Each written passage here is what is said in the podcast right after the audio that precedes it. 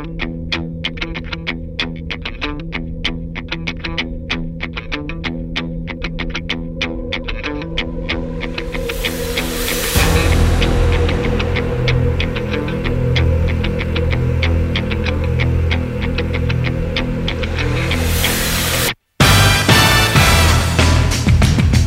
вечір, хлопчики і дівчатка в ефірі 12-й випуск шоу кіно. І сьогодні говоримо про комікси.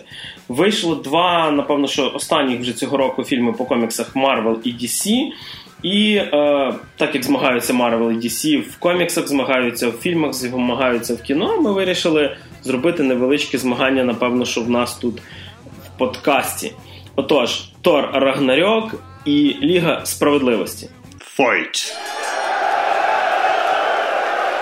Отже, сходили ми на два останніх фільми Marvel і DC. Першим пацієнтом у нас, напевно, що буде Тор Рагнарьок, так як вийшов він раніше. Після того розкажемо про Лігу справедливості. Тому що воно вийшло пізніше. Тому що було, було б дивно, якби ви навпаки розказали. Мене твій план цілком влаштовує. Ну що ж, почнемо з того, що Тор третій.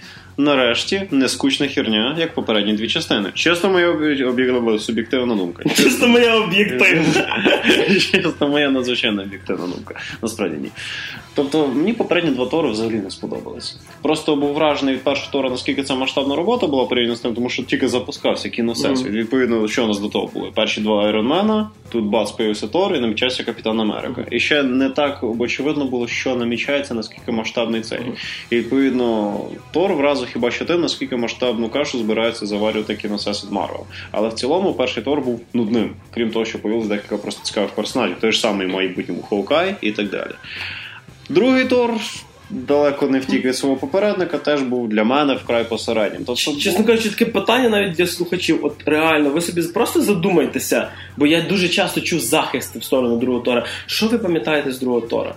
Nothing. Знаєш, знаєш, що я пам'ятаю, Макс? Я пам'ятаю, що там був ефір. Mm. Я не пам'ятаю, що значить ефір, що він робив, на що він був. Я знаю, що там був ефір. Дякую, що нагадав, що там був ефір. І я пам'ятаю, що главного злодія грав дев'ятий доктор Хто. Все. Я пам'ятаю, що в кінці там Локі зробив спойлер, якщо якщо ви ще не дивились другий Тор. І все. Тому що дуже, бо, по-перше, дуже сильно поробився на цього актора, що грає Локі, тому що він став, так, він став дуже популярний, він багатьом дуже подобався. Він в свій момент, певний момент в другому торі навіть таким практично другим головним героєм став. Це ще один момент. Та навіть тобто... в першому в кінці фільму доволі перетягує одіяло на себе. Ну, але ближче до кінця, тобто на нього не робиться настільки сильний упор. Це вже в месниках, що в перших він от справді рекламна зірка став, тобто навколо нього дуже багато. Ну просто бачиш, в першому торі сюжет е, в кінці загвоздка конфлікту на тому, що я обідався, бо я насправді мав би бути синім гігантом, а мене той забрав. А мене взяли до нормальних, чистих, гарних людей. людей.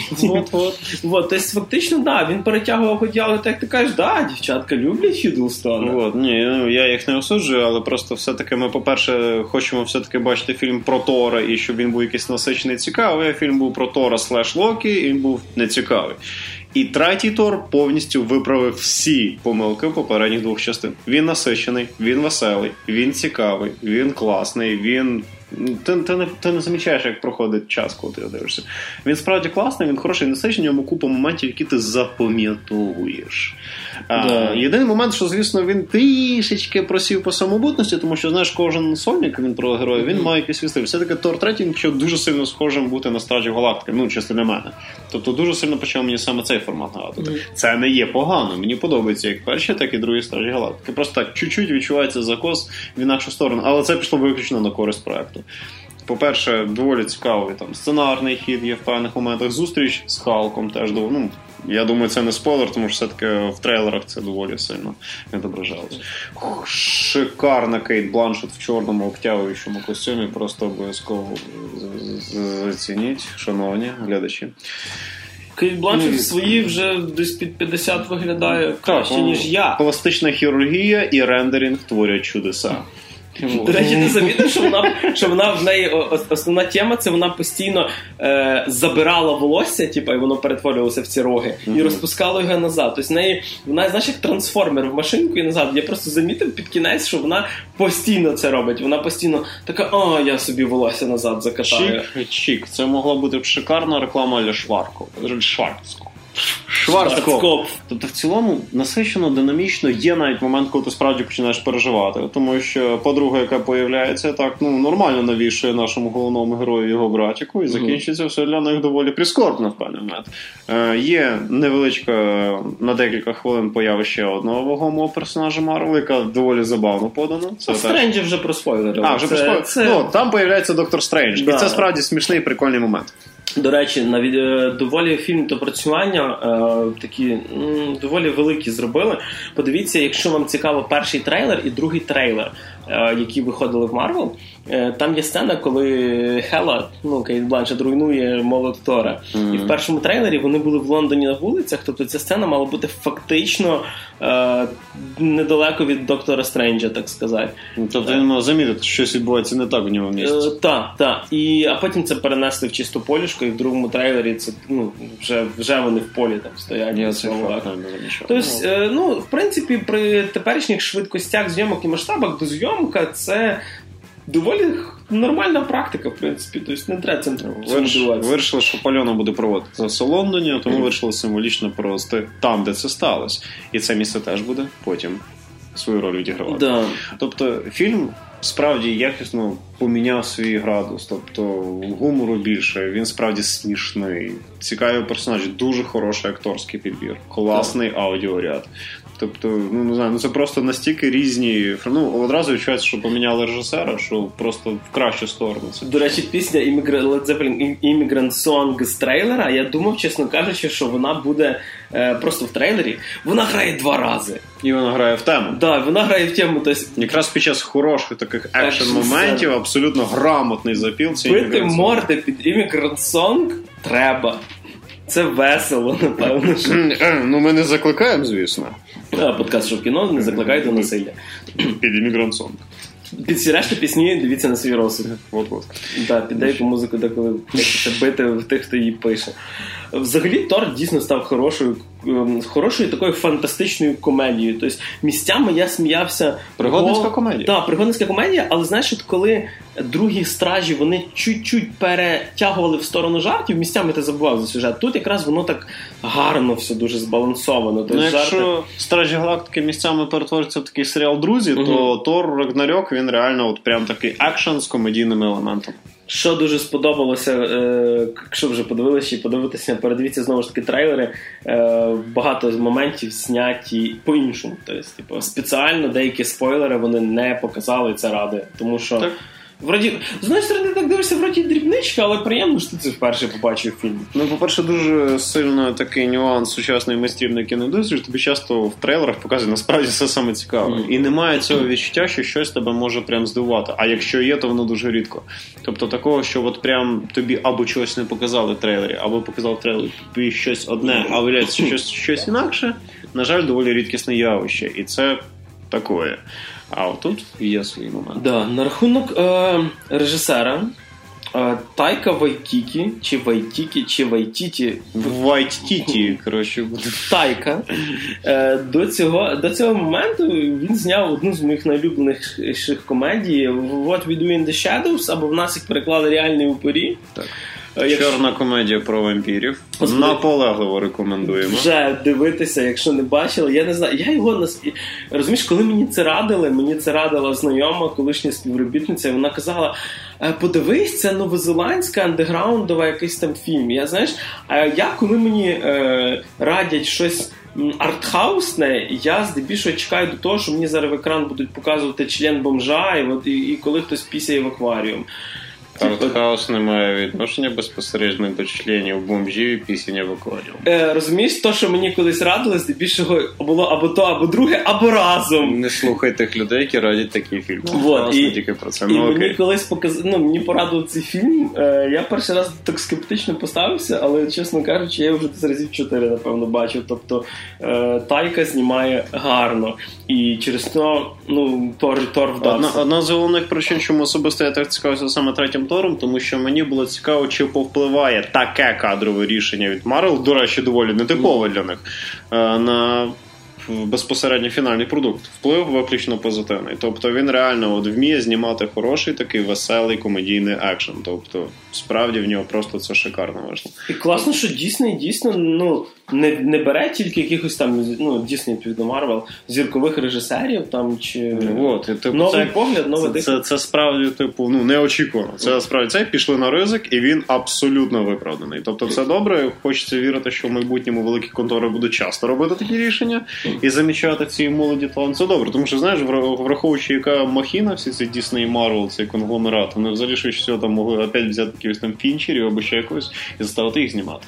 А Тор Фінчера, це, звісно. Це було б круто. Знаєш, такий в червоній кімнаті. В стилі Gun Girl, коротше, або щось. Або Twin Peaks. Або Twin Peaks Фінчер. Лінч. Ой, Лінч, господи. Твін Пік знімав Девід Лінч. А от, до речі, Твін Пік е, Тор в стилі Девіда Лінча я б теж подивився. в стилі Тарантіно не треба, тому що померли б всі, а нам треба продовжувати. Занадто, занадто багато матів і вбивати стільки персонажів не можна. Так що в цілому такі короткі загальні рецензії, скажімо так. Тор Рагнарьок це перший з трьох справді хороших фільмів про Тора, справді якісний фільм про Тора, справді весело, справді цікаво, краще ніж попередні два. Це просто настільки добре, що просто найс. Тобто хороший, якісний екшен, який можна сходити в корну з друзями. Особисто я. Наполегливо рекомендую. Приєднуюся до всього, що Макс сказав. Е, мої маленькі фен, ну фен мусить бути, як же без фен. Ну, ти як більш пошарений фанат коміксів, я думаю. Колись е, казав один мій знайомий. Е, лектор, напевно, коли ти не бачиш мінусів, е, значить ти неправильно дивишся. Вони завжди є навіть мінімальні. З одним оком. З одним оком. Е, чесно кажучи, який для мене був мінус, основний, хоча ти його перестаєш помічати. Мені, мені, чесно кажучи, на в певному моменті стало плювати на Асгард. Ну, тобто Хела прийшла руйнувати Асгард, бу-бу-бу, ми злі.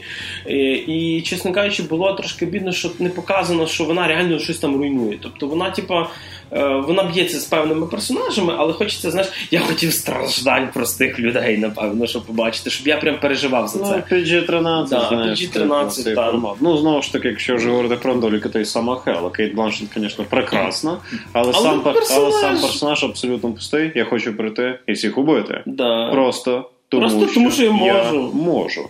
І, Після зиму, знаєш, а от ще одна штука, яка мені сподобалась, це відображення, так скажемо, реальної історії Одіна. Mm-hmm. Тобто, от там, до речі, шановні глядачі, є дуже класний момент на рахунок Одіна, яким він здається плюшовим персонажем, а потім є невеличкі моменти, які відображають, що все не так просто. І це мені сподобалось. Хоча теж можна було якось і пожорстче це показати, але це прикольно. Ну і що таке там е, фанати, напевно, що нордських міфів і серіалу Вікінгів, от от всього. Е, хлопці, дівчата, це комікс. Е, він, крім назв і деяких паралелей, не має відношення з міфологією ніякої. Тому що мене вже спори, коли люди доказують. Що насправді в міфо... По-перше, сама фраза насправді в міфології і вже непогано. так, вже, вже непогано. Дуже класно. Тобто, ем, це комікс, е, і не треба прив'язувати йому якісь неточності з міфами. Господи, Локі колись був в міфах восьминогим конем Одіна і там і, і т.д. і т.п. Так що... І взагалі тут ще є такий малюсенький нюанс, це все-таки розважальний медіапродукт. Відповідно, він, він не з, він не зазначає себе як якесь аутентичне відповідь, як признак. Ну, він не надає свої признаки аутентичної відповідності першоджерелу. Вже не говорячи про те, що насправді в дуже багатьох племен вікінгів було дуже різне трактування свого пантеону, якщо що. Тобто в деяких, наприклад, племенах Тор головний. Ну да. Тобто ще є такий момент. Будьте попроще. І напевно, що такий ще мій комплімент, який може бути не настільки очевидним е, для фільму. Мені сподобалося, що фільм е, нарешті про Тора. Тобто ніхто це не фільм про Хідлстона. Тобто я розумію, що дівчаткам подобається Локі, він такий весняшний і дуже класно, коли його б'ють, його там, напевно, хочеться обняти там і нагодувати. Але Локі не перетягнув на себе одіяло, Халк не перетягнув на себе одіяло. І Валькірія, яка теж мені дуже сподобалася, не перетягнула на себе одіяло. Плюс там є Голдблюм, який обожнює на себе те одіяло дерте. Голдблюм, е, я не знаю, я чесно кажучи. Для тих, хто не в курсі, Голблюм це актор, який грав в фільмі Муха День Незалежності. Він там грає роль одного, так скажемо, дуже вагомого політичного діяча. Е, якось е, Грандмайстер він теж в трейлері. Він в трейлері був, він е, А, ну організатор. він, він власник боїв. того світу, де відбувається, скажімо так, більша частина подій фільму Рагнарок. Наскільки, наскільки можна вірити правдиві чи неправдиві розповіді після зйомок, е, купа діалогів, особливо з Голдблюм, з Голдблюмом, були практично зімпровізовані. Тобто майже всі. Він себе веде так, в мене таке було, що йому там е, налили чогось, е, дали, можливо, ще чимось закурити, і він про і ви, іначе це просто випустили, типа грай. І він просто творить якісь непонятні Або, речі. або знаєш, йому навіть не сказали, що камера включена. Да, Тобто, да, знаєш, да. Так непальоно нажали на кнопку і такі оп, оп, оп, що в нас вийде. Ну, але він, він цікавий персонаж. Е, да, і до речі, ну, звісно, як завжди, рахуємо сцени після титрів, сцен дві. Так що сидіти до кінця. Одна так нічого, друга нафіг не потрібна. Але в принципі все одно гляньте. Да, тобто ми вас заставимо дивитися сцени після титрів. А, А в другому кутку у А. нас стоїть хто? Ліга справедливості. так, переходимо до фільму темнішого. Першому, напевно, більше експресії було від Макса, від світлішого фільму, від людини, в якої Радуга за спиною. і світліший колір бороди, ніж мій. В мене борода чорна, так що в нас. Моторошна, дісішна, грішина борода буде нам розповідати про Лігу справедливості. Round two. Fight. О, е, дуже чекав на лігу. Дуже чекав, тому що в паперових форматах все-таки я певно, що більше формат DC. Дуже боявся, тому що фільм довгострадально йшов е, перезйомки, зміна режисера через е, смерть дочки Зака Снайдера. Зміна режисера, в принципі, На момент вже фактично готового фільму Так. це доволі складне рішення. Да. І Джос Відон дознімав е, фактично не тільки постпродакшн, дознімав і деякі сцени. Е, потім почало втручатися саме Warner Brothers, е, щоб в'їхати в прокатну ліцензію до двох годин. Е, я вже чув, що там е, чуть не криками за це все билися. Тобто фільм йде там чуть не годину 59. Е, дуже багато вирізано, це замітно і обідно, що це вирізано через прока- фактично студію, через саму студію правообладателя. Тобто це вир... Warner Brothers це порізало. Так що е, я все-таки надіюся на то, коли воно вийде в Знову буде режисерська Знову версія. режисерська версія. Але це так смішно, тому що в принципі Warner Brothers випускає доволі касовий фільм і, е, скажімо, париться через прокатну ліцензію, яка трошки дорожча. Але цю всю бюрократію сховаємо е, далеко. Для окремого подкасту не про бюрократію. Да.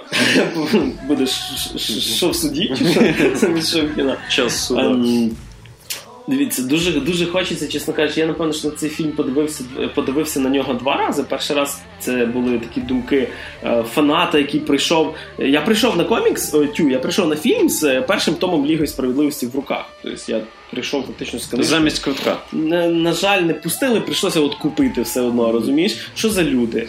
Блін, от бач, на Тора з молотком треба було піти, напевно, що може пустили би. Хоча я думаю, якби я прийшов з холодною зброєю, думаю, ненадовго, але все-таки пустили би. Сеанс тобі не. Ліга справедливості е, доволі цікавий проект з купою мінусів. Але все-таки е, підводячи підсумки, він мені сподобався. А, все, пока.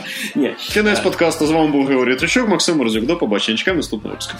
Тихо, а ну чекай, ну куди ж? Ну зараз розумієш, ми зараз дозапишемо, люди вже Все, покидали. все, все, я сідаю, я сідаю. Я знов на місці, я знов. Ліга справедливості дуже хоче догнати Марвел. Взагалі, DC і Warner дуже хочуть догнати Марвел. Але роблять вони це трошки неправильно, тому що вони доганяють не так, е, стараючись працювати над собою, як ну, просто спіша. Марвел просто почала це раніше. Ви доганяєте людей, які просто це почали раніше робити. І мені здається, що самі глядачі Ну, ми, вони не хочуть, щоб хтось когось доганяв. Вони хочуть класної продукції, вони хочуть хорошої продукції. Ми не кажемо, що типа, ой, ми подивились месники, блін, а чи це ми вже 4 роки чи 5 років чекаємо на Лігу справедливості? Глядач, як фанат, хоче якісного продукту. Ліга справедливості ем, дещо повиправляла. Дещо повиправляла в попередніх фільмах DC, тому що е, загін самогуб це взагалі був кліп для мене. Це був веселий, класний кліп з е, чудовою Марго Робі. Е, Бетмен проти Супермена був доволі тьмяним, доволі незрозумілим, але е, все-таки мені подобався фільм, тому що я, напевно, що з тих таких людей, які от мені показують Бетмена, я вже даю плюсик, знаєш, тому що це один з моїх улюблених персонажів. Е, ну, але він був доволі мрачний. Ліга, можливо, силами Відона перестає бути такою мрачною. Це сюжетно дуже простий фільм. Кардинально простий. Це, типу, мей, давайте спасати світ. Все, це не фільм про сюжет. Но і слава Богу, не знаю, чи чия це заслуга Снайдера чи Відона, фільм перевалює в сторону персонажів. То, якщо придивитися, весь фільм е- грається, скажімо так на взаємодії між персонажами. Те, чого мені бракувало е, ну, в Suicide Squad. В самогубцях кожен персонаж взаємодіє окремо, тобто навіть коли в них йдуть командна драка, це просто е, там Дедшот стоїть там, б'ється, Харлі стоїть там, крокодил десь там гризе. Мені бракувало цієї такої, знаєш, командного махача, типа один когось підкинув, другий дав по морді, той його зловив. Я хочу бачити команду на екрані. Тут я бачив команду на екрані. Комбо. Так, я хотів комбо, реально. Е, Що мені сподобалося? Е, Вони оживили персонажів, вони вже не говорять монологами. Постійні Акваменом Бетмена. Я не знаю, заради цього думаю, треба подивитися. Ну, як постійний, може там три рази про костюм пожартував. Ну, Сказати, да. що прям це. А, ну і так як фільм у нас про персонажів, трошки розкажу, напевно, про персонажів. Галь Гадот е, в мене поза конкуренцією, я можу на неї дивитися просто. От просто хай вона буде на екрані. І Wonder Woman це поки що для мене кращий фільм DC Comics з мультивсесвіту цього їхнього. Е, доволі такий цікавий факт. Е, вона під кінець фільму вона дознімала вагітна, дознімалась вже. Угу. Вона вже Ну я можу тільки позавідувати тому, хто це устроїв. да. Е, до, до речі, дивився десь на інстаграмі, чи дає фотки, де вона стоїть, знаєш, е, з е, своїм чоловіком. Там, до речі, не якийсь там суперзірка чи ще щось. І він там, типу, my, там your wife, і там просто така дівчинка намальована, і така my wife, і значок Wonder Woman на футболці. Nice. Е, вот. Афлек е, кращий Брюс Вейн на екрані. Замітьте, не Бетмен, саме Брюс Вейн. Брюс Вейн шикарний. З Бетменів, я думаю, вони в мене з Бейлом десь якось е, на одному рівні, просто вони доволі різні Бетмени. Е, хоча тут з Афлеком цікава штука, в нього проблеми зараз з алкоголем, і якщо ви подивитеся фільм, напевно, що ви почнете помічати сценки, де видно, що в нього там бодун був, він знімався. Брюс. Вейн з похмілля. В принципі, Брюс Вейн теж грішить алкоголем в коміксах. Взагалі, то він і в фільмі там Галь Гадот старався споїти, так що все нормально. Да. Слухай, а може це було прям з не, не сцена з фільму, а прям знімального майданчику? Може Та сцена, бути. де він його гощав. І він на постой так робив? Як у мене? Всіх споював. Да. Брюс Вейн. Ну, а в мене, тяжко споїти. Я, я уявляю цю сенсацію. Брюс Вейн. Ну, Бен Афлек, голівудський алкоголік. Щось таке. Ну, це сумно, насправді.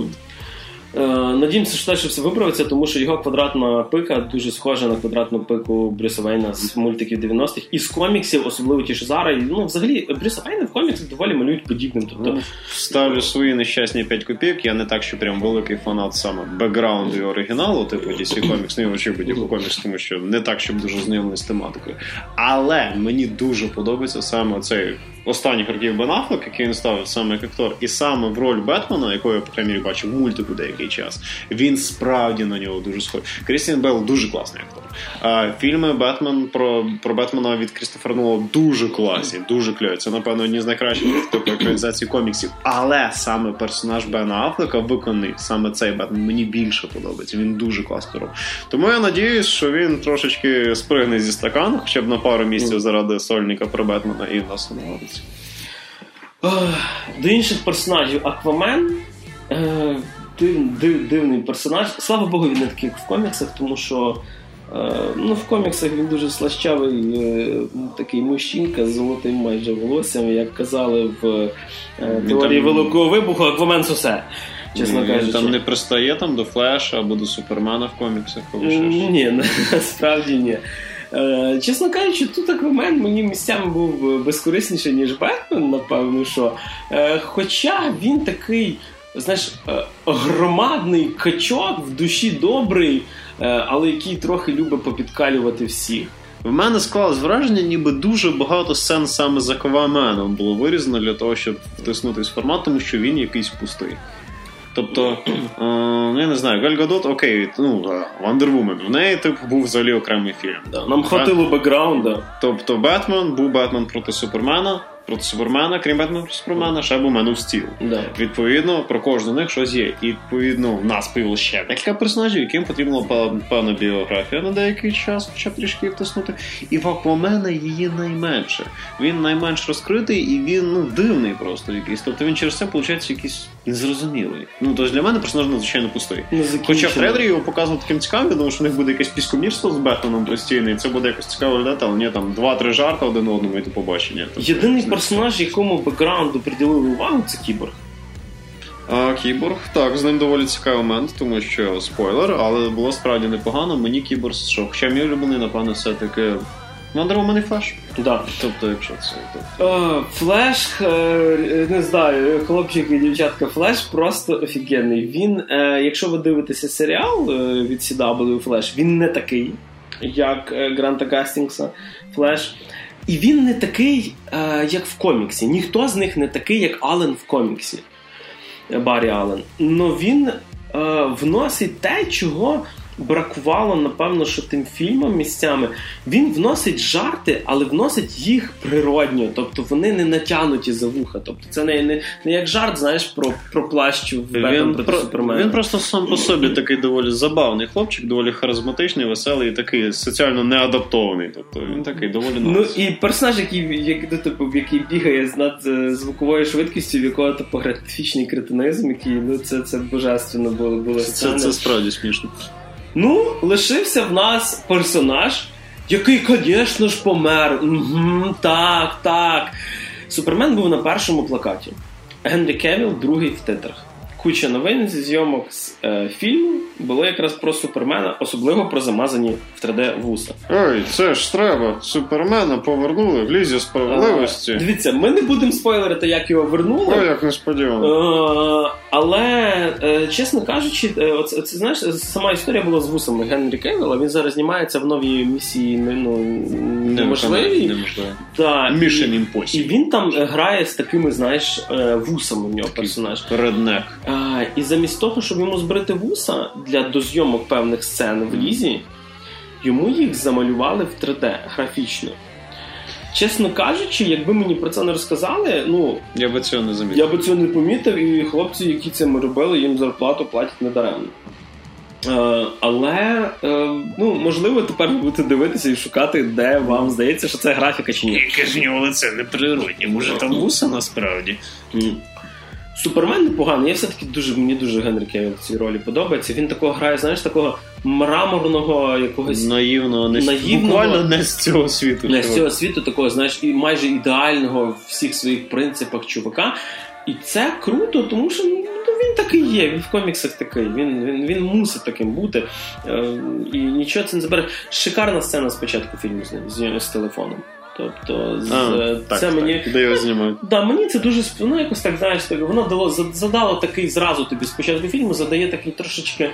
Е, Ти жалкуєш за тим, що цього персонажа Так. втратили. та. І ти хочеш, щоб його повернули. І одна з улюблених сцен це інтро. Тобто вступні титри. Е, я не пам'ятаю, на жаль, під яку пісню, але оцей такий світ без супермена показали дуже класно. Тобто мені це сподобалося. Е, З плюсів, знову ж таки кажу, екшен. Тут, тут точно Зак Снайдер був. Да, тут, та, тут Зак Снайдер. Екшен і розмови між персонажами, їхні там жарточки, діалоги і т.д. Немає. Е, знаєте що, дійсно, типу, на весь фільм немає ніякого мемчика типу Марти. Тобто немає якоїсь такої фрази, яка прямо в мем, перетвориться в мем. І тепер при всій моїй любові до DC треба трошки вилити на них, е, не знаю, якоїсь протухшої риби чуть-чуть. Трошки криптоніта сипни. Е, Перший криптоніт. Я знаю, що Степен Вульф це там один з канонічних злодіїв DC. Я і ще півтора задроти. Знають про те, що Степен Вульф це васал Драксайда і один там з старших богів. Але, ребята, це треба пояснювати. Глядач не знає. Не тільки я і тих два задроти купило квитка. Якщо ви хочете, щоб він окупився, треба це пояснювати. Потрібні оріджини. Е. І не тільки оця така маленька сценка, де типу, да-да, ми колись билися. Я дозволю собі вставити свої нещасні неканонічні 5 копійок. Я не читаю комікси DC, і під час перегляду я в душі не хто такий Степпенвульф. Дякую. Мені цю паузу потім склеювати кожну прийдеться. Тобто ви розумієте, що 50% колективу, що в кіно, не, не читає, не читало коміксів, не знає, хто це. І саме цим 50% колективу, що в кіно було б непогано розжувати, чому я маю так боятись Дарк Степпенвульфа. І лише один раз, коли я чув крик за Дарксайда, там буде цей фільм. Я- типа, да, Гріша колись розказував. А, да. Дарксайд, там ще його знак під час Бетмена проти Супе... А, І він Justice ти за нього грав. А, ще. а, я да, я ще сосав за нього він Justice. Вот, і типу, а, то він васал Дарксайда, вон звідки взявся. Ну дякую, дякую. Ну, незважаючи на оральні пригоди в Injustice, блін, ну настільки тупий персонаж. Ну це просто дядько з рогами і сокирою, який просто. Я колись прийшов захопити землю, мене перемогли, і я обідався. Я знов Степенвулф Хочу знов на землю, агу агу. І, і, і якого біса він 3D-шний? Як, ну, на, на, на є? А, чого не зняти просто актора? Він, він просто, ну, просто чувак, похожий на, на Тобто і, так, і, тобто і так доволі пустий персонаж за рахунок того, що він є продуктом чистої графіки і стає ще якимось, не знаю. Це, це злодій на уровні мужичка цього Малакіта з е, не Avengers 2, господи, Стора другого. Візьміть якогось, не знаю, старого качаного актора, про якого всі забули, але при цьому він добре грає, надійте на нього нормальний грим і чисто на любові фанатів до старих фільмів. Отримайте більш Дайте Шварценеггеру шоу з рогами. Хоча б естетично, типу, нормального персонажа, бо Степпен був шняга. Ти знаєш, чесно кажучи, е, в мене десь колись така трошки була надія, що типу він буде таким е, першим босом перед главним босом, і в кінці, можливо, появиться Дарксайд. Тоді ще можна було би таких хоч штук 10 вивалити. Ну, по факту, типу, я думаю, подальший розвиток кіносеситу DC так і буде проходити. Тобто це перший інтро, але просто печаль в тому, що це простий, як двері, махач між добрими і злими персонажами. І діло не тому, що він примітивний, просто не цікавий, не харизматичний і я не знаю. Тобто, в порівнянні з е, обговорюваним сьогодні Тором, Хела і Степпенвульф Вони були ідеальною парою, але але Хела, хоч але Хела хоча б гарна. Да, просто Кейт вони обидва одноклеточні злодії. Ну просто на Кейт Бланшет в обтягуючому чорному треба дивитися. І можна дивитися. І, і я про що я, Я би подивився на. Я хочу окремий фільм, де Хела б'ється з Wonder Woman. В, В в ванні здоровезній, в басейні з грязюкою. Да, оце його. Я надіюсь, що Disney і Warner Brothers підпишуть якийсь контракт. Я думаю, щоб, контракт е, буде від інших Brothers про таке, але Кейт Бланшет на таке згоду не дасть. Вот.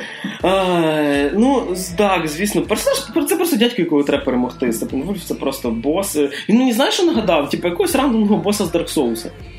Я тобто, думаю, по паттерни його запам'ятаєш, він кидає сокирою, він б'є сокирою, він пригає і телепортується. Бос для Але його прикольно перемогли. От як його перемогли, мені сподобалося. Не але, я думаю, але я думаю, навіть якогось спін-офф боса з Dark Souls там більше харизми, ніж в нього. Так, треба бракувало. Тут все печально. Е, Другий мінус для мене задніки, бекграунди і фони. Абсолютно скучні фони. Слава Богу, Віден Снайдером роблять акценти на персонажах. Тому що бекграунди постійно якісь катакомби, е, радянські будиночки, пустиня і ще щось. Е, я опрощу, якісь їбіння. Вот. Е, До речі, інтересний такий маленький факт. Е, Остання локація в грі. Боже. В грі. Я навіть кажу, що це гра. Готуйтесь. Остання локація в Лізі е, в оригіналі і в нас подається як якесь там десь там село в Росії. Не пам'ятаю вже якась яка там назва, якесь там Мгм. Іваново е, західні там межі. Івано-Дробовінськ. Е, в російському дубляжі це Польща. І персонажі Оп. говорять по-польськи. Ой, а в когось підгоріло б.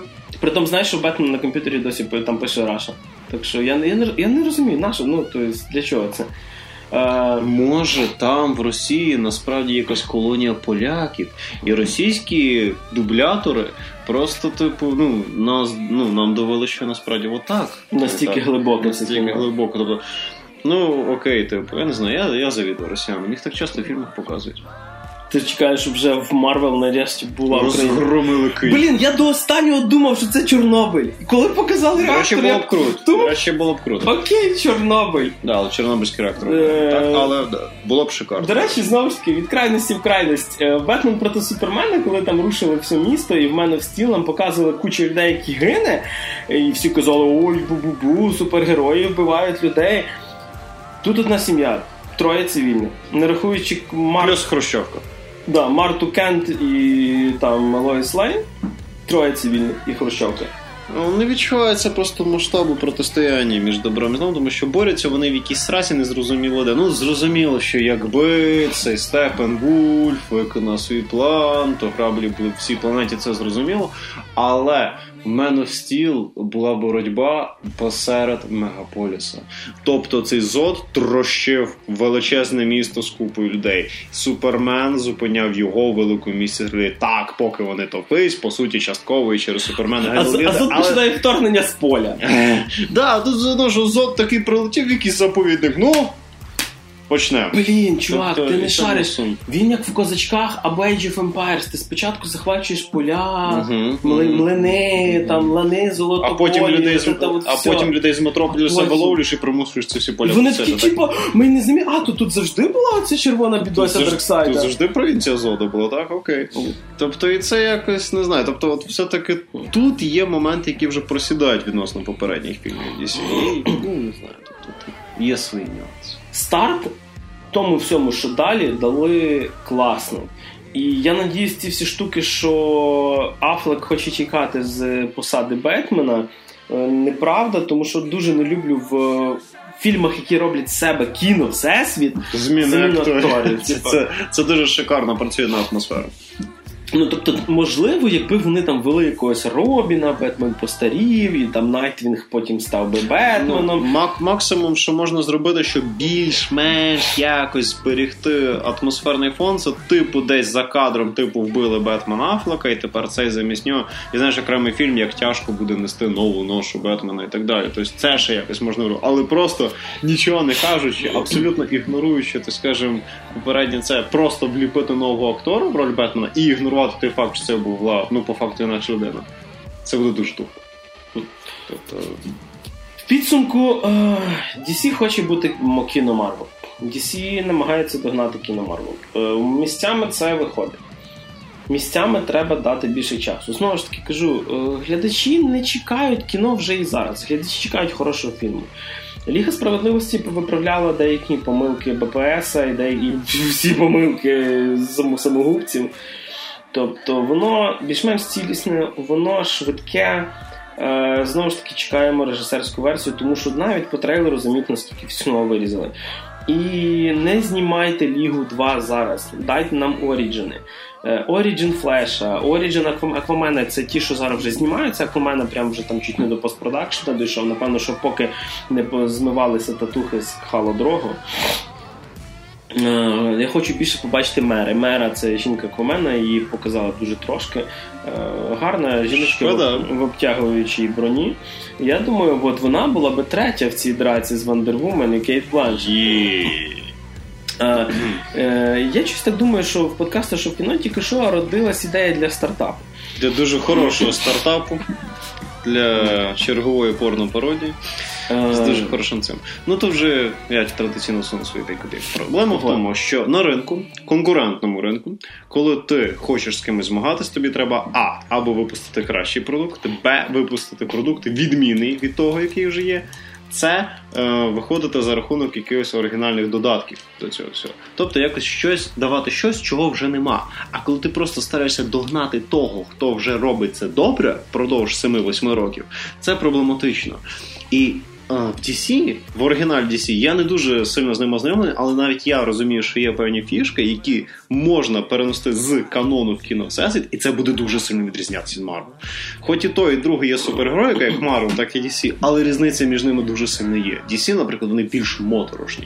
Там дуже багато таких загадкових моментів, там багато різних таких детективних речей, там багато просто такої жесті. І за рахунок цієї жесті, за рахунок цієї моторошні, за рахунок багатьох вкрай неоднозначних брутальних моментів можна було справді своє щось зробити, не схоже на Марвел. Поки що DC старається догнати Марвел. Це зрозуміло чому, тому що приходять такі директори з Warner Brothers і кажуть, ну ви знаєте, от є кіносесвіт Марвел, він заробляє мільярди баксів, і це самий дорогий кіносесвіт у всесвіті, всесвіті. Давайте ми зробимо щось таке саме. А ті кажуть, ні, ну може ми зробимо якось ні, ні, давайте таке саме, щоб точно наверняка проканало. І частково канає, а частково ні. І я особисто дуже надіюся, що DC воно все-таки буде топтати якусь свою стежку, що вони будуть робити якомусь своєму стилі. Тому що, знаєш, е, іти на Лігу справедливості 2 і на треті месники, і потім усвідомити, що я по суті сходив на два одинакові фільми, мені якось не хочеться. Все-таки... Але піде. Хоча б заради наступного подкасту. Відповідно, тобто мені просто хочеться, щоб студія щоб от DC разом з Warner Bros. зробили якось це по-своєму. Частково в них це вийшло, до речі, Бетмен проти Супермена. Тобто Бетмен Супермена не проти Супермена не ідеальний фільм, але є багато речей, які мені в ньому, наприклад, сподобалось. Тобто, хоча б якийсь момент, де не занадто сильно схожі з Марвел. Знаєш, знаєш, в чому іронія? Серіали абсолютно протилежно діють. Серіали Марвел, прям мрачність така жорстка, Дардевіл, Каратель, Джесіка Джонс, це все так бухло, кров, вбивство, смерть, всі там все вночі. Ну, серіали, серіали DC, Флеш, Стріла, супердрузі, лі, ліги завтрашнього дня, всі там вогнем плюються, і Гітлера чуть не вбивають разом з Наполеоном, вони в часі подорожують. Тобто це абсолютно протилежна тема. Ну, бо люди займаються інакше. Ну, я роблю ще такий невеличкий підсумок під тою всією лігою справедливості. Доволі таке, як це, знаєш, крепке кіно збите хорошим на четверочку. То есть не геніальне з тупим злодієм і скучним бекграундом, з веселою взаємодією між персонажами і непоганим графеном. І шукайте сцени, де збрили комп'ютерні вуси Супермену. Але він мертвий. О, а, боже, боже, боже, супермен ж мертвий, точно. Забийте болт на супермена і просто дивіться на Галь Ґадот. І слухайте флеша. Отож, сьогодні двоє ведучих, два фільма, два всесвіта DC проти Марвел і два кольори бороди в мене і в Макса. Сьогодні ви слухали про Тор Рагнарок, Лігу справедливості. З вами були Макс Морозюк. Всім па-па. Григорій Трачук. Це був подкаст Шоу кіно. І чекайте нас, бо далі. Там там там там там там там там там там там